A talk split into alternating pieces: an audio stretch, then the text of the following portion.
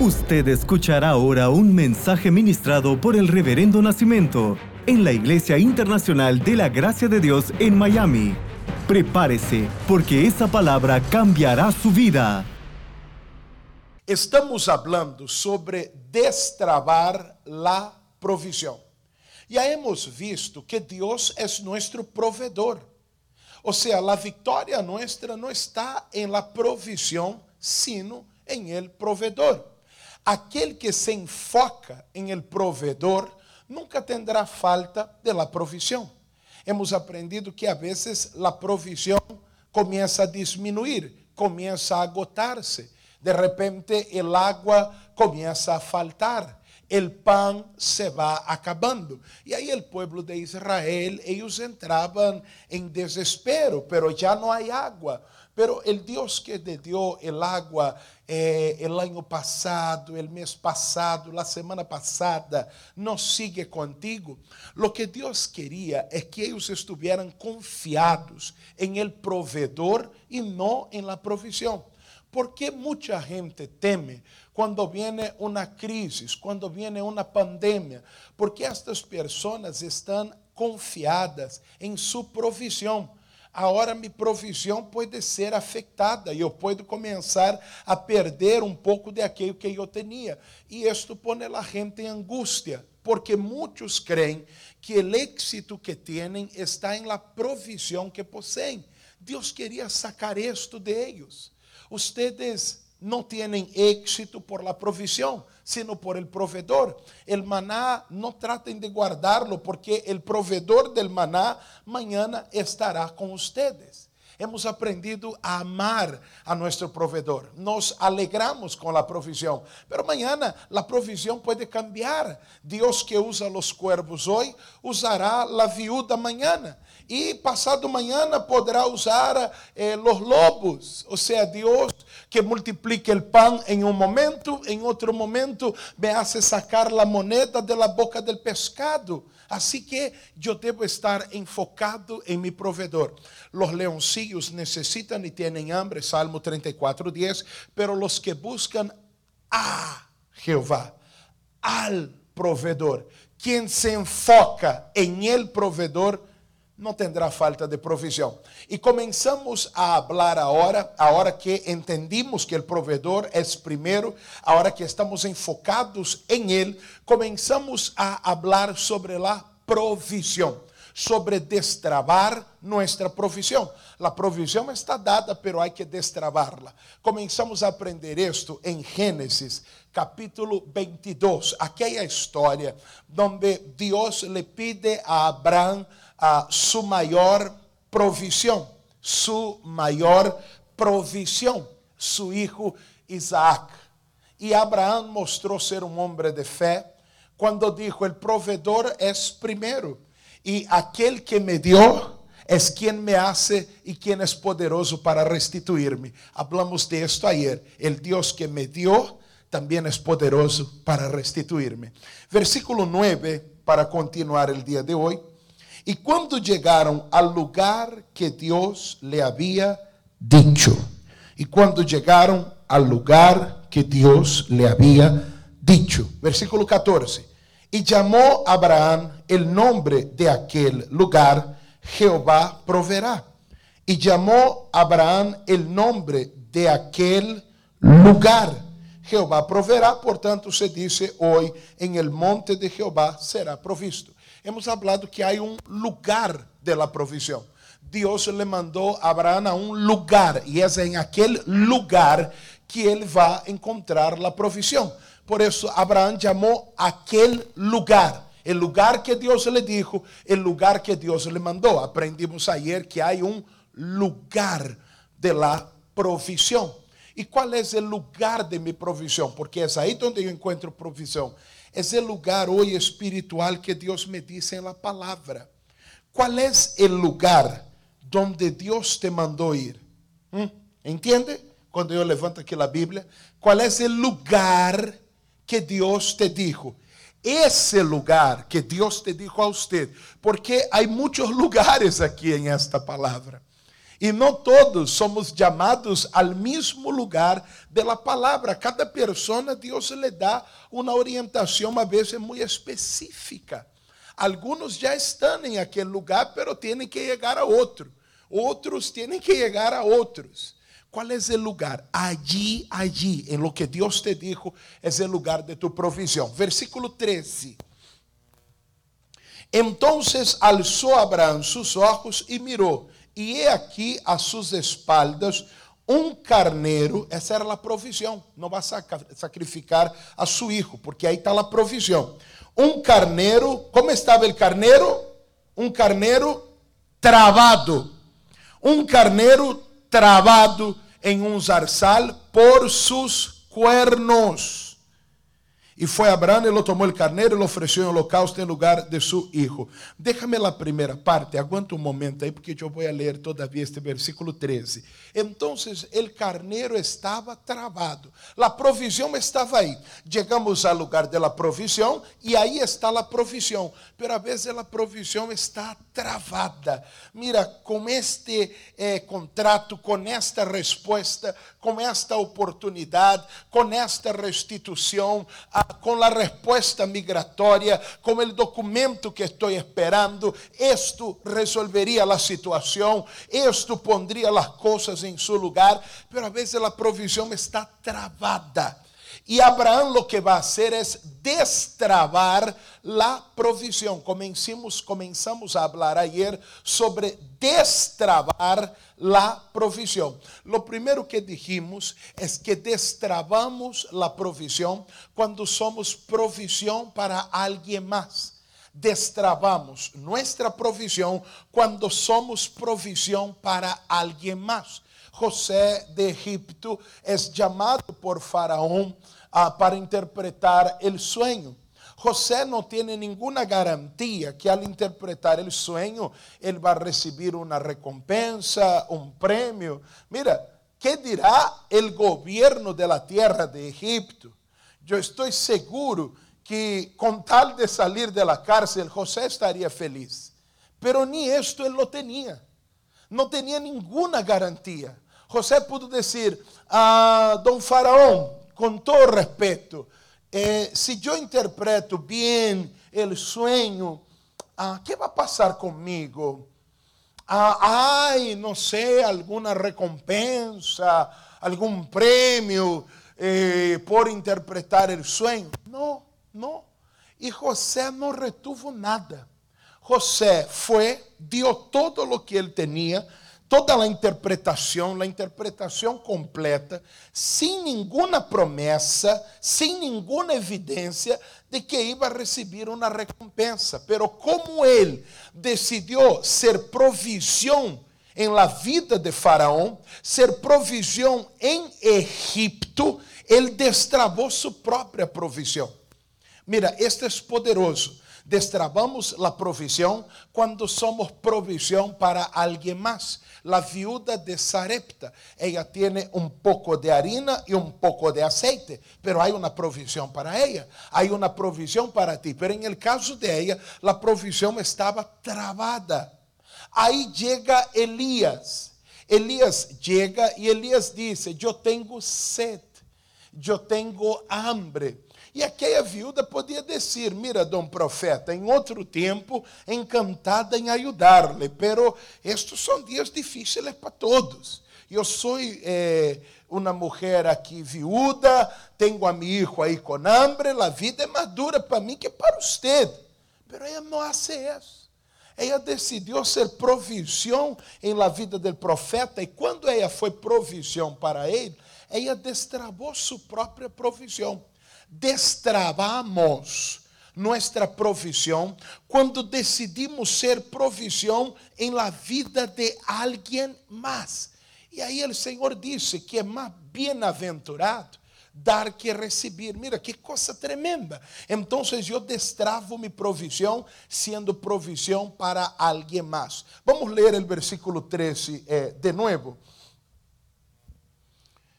Entonces alzó Abraão sus ojos e mirou, e he aqui a suas espaldas um carneiro travado em um zarzal por sus cuernos. Oh, el carnero estaba trabado por sus cuernos. Estaba trabado por sus cuernos. Ok. Eh, ayer yo dije, ¿verdad? El cordero es llamado cordero hasta que cumple un año. Después de un año, hembra es oveja, macho es carnero. Y ahí en el macho crecen los cuernos. Podemos avanzar, proyección. Entonces el cordero estaba trabado por los cuernos. Abraham va a tener que destrabar el carnero. ¿Y por dónde estaba trabado el carnero? Por los cuernos. Entonces Abraham tendrá que tocar el cuerno. Si queremos destrabar la provisión, vamos a tener que tocar el cuerno. Abraham destrabó el carnero, pero tocando los cuernos, porque era ahí donde ellos, eh, era ahí donde la provisión estaba trabada. Y reverendo, ¿qué quiere decir esto para mí? Yo voy a Amazon ahora, compro un, un, un cuerno de carnero y, y, y, lo toco así. Josué, no, no es eso. Tranquilo. Josué capítulo 6, versículo 5 nos explica. E quando toquem prolongadamente el cuerno de carneiro, assim que oigáis el sonido de la bocina, todo el pueblo gritará a gran voz e el muro de la ciudad caerá. Ah, mira, el cuerno del carnero era una bocina de guerra. Tocar el cuerno no es algo literal para nosotros. Tocar el cuerno significa para nosotros bocina de guerra. O sea, declaración de guerra. Destrabamos la provisión haciendo guerra. Destrabamos nuestra provisión tocando el cuerno. Tocar el cuerno, bocina de guerra. Tocar el cuerno es hacer guerra. La provisión está trabada, pastor. No va ni viene. No ocurre. No hay respuesta. Hay un silencio total. Entonces llegó el momento de destrabar mi provisión tocando el cuerno. Tocar el cuerno es hacer guerra. Guerra espiritual. Destrabamos la provisión haciendo guerra espiritual y esta noche vamos a tocar el cuerno. Vamos a hacer guerra espiritual. ¿Qué es la guerra espiritual? La guerra espiritual es una oración, pero con características específicas. La guerra espiritual es una oración de batalla. Tocamos el cuerno y así destrabamos la provisión, tocando el cuerno. Tocamos el cuerno haciendo guerra y guerra es una oración de batalla. O sea que cuando oremos hoy, la oración de batalla, estaremos destrabando tu provisión. Yo quiero dar tres características para a oração de batalha. San Mateus capítulo 4 é um tempo de guerra espiritual para Jesus. E Jesus vai tocar o cuerno. Ele vai fazer guerra. San Mateo 4:13, vino a ele el tentador e le dijo, si eres hijo de Dios, di que estas piedras se conviertan en pan. 4. Él respondió y dijo, ¿qué dijo Jesús? Escrito está. Versículo 7, por favor. Ah, Jesús le dijo, ¿qué le dijo después? Escrito está también. Versículo siguiente, el 10, ¿verdad? No, no, no, no, no es el 8, el 10. Entonces Jesús le dijo, vete Satanás, porque escrito está. Entonces, primera cosa, la guerra, la oración de batalla, ella tiene como cimiento una palabra. Yo no oro necesariamente porque duele mi brazo. Yo oro porque algo está escrito. La oración de guerra, la oración de batalla, ella tiene como cimiento una palabra. Una necesidad me puede llevar a orar. Pero cuando yo entro en la oración, delante de mi Dios, el fundamento, el cimiento de la oración no es la necesidad. La necesidad me inspiró, me llevó a orar, pero el fundamento de mi oración es siempre una palabra. La persona que comienza a orar y decir, Señor, yo no aguanto más. Es mucho dolor, es mucha injusticia la que me están haciendo. Esa es una oración, pero no es guerra espiritual. Y tocar el cuerno es hacer guerra. Nosotros destrabamos la provisión haciendo guerra. Dios, pero Señor, Señor, yo lloro delante de ti, porque ¿a dónde iré? Es una oración, pero no es guerra.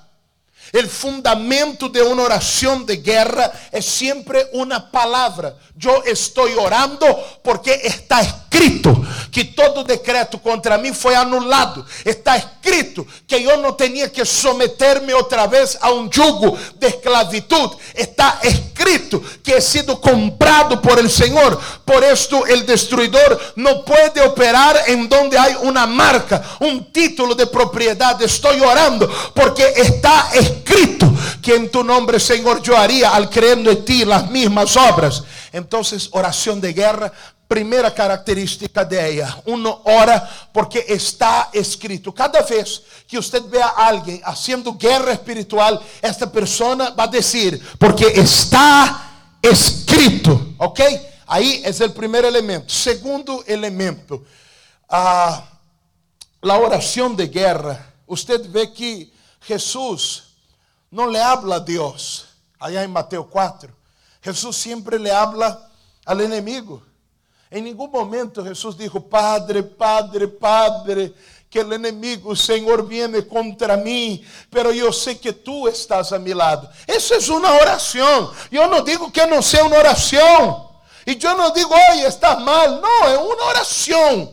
Pero ahora yo estoy hablando de guerra. Y hay una diferencia entre clamor, adoración, búsqueda, intercesión y batalla y oración de guerra para destrabar la provisión no es clamor, no es búsqueda, no es adoración. Yo destrabo la provisión cuando toco el cuerno, cuando toco la bocina de guerra. En una oración de guerra, la persona, ella hasta puede comenzar hablando a Dios, pero en algún momento aquella oración se vuelve una batalla cuando la persona se direcciona a su problema, se direcciona al enemigo. Una oración de batalla tiene como característica distintiva que es una oración en donde uno le habla al problema, le habla al enemigo, le habla al mal. Es diferente hablar a Dios sobre mi problema y hablarle a mi problema sobre lo que Dios me dijo. ¿Ah?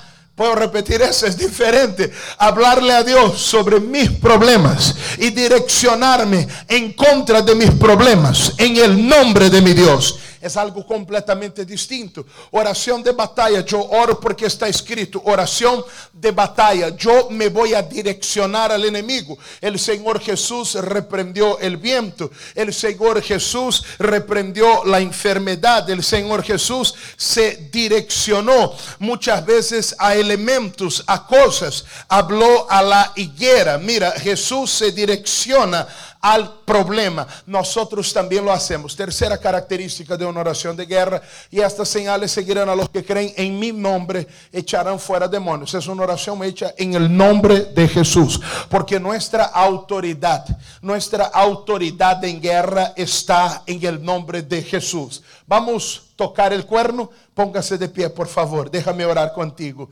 Vamos a tocar el cuerno.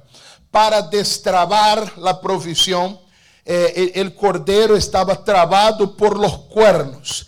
Abraão tuvo que ser valiente aí, porque o cordeiro é meio eh, eh, agressivo, verdade? Abraão tuvo que meter a mão aí eh, em el cuerno e, e, destrabar o assunto.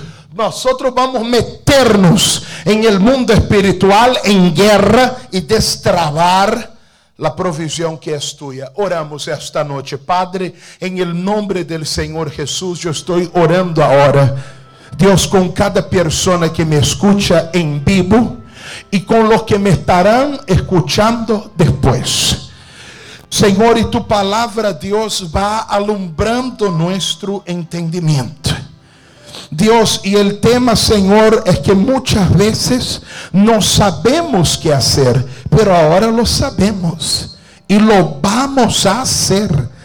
Senhor, que toda distração seja agora eliminada, porque esta noite, grande provedor, destravaremos lo que tú nos has liberado.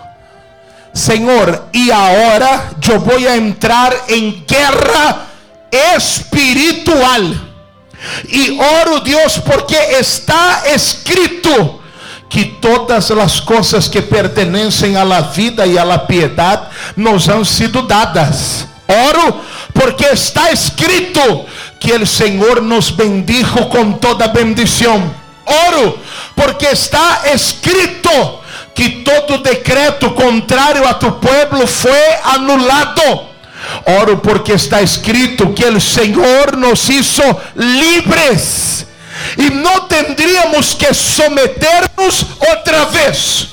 Por esto, Senhor, eu digo: não acepto este mal não acepto, Deus, este laço. Não acepto, Senhor, esta enfermidade.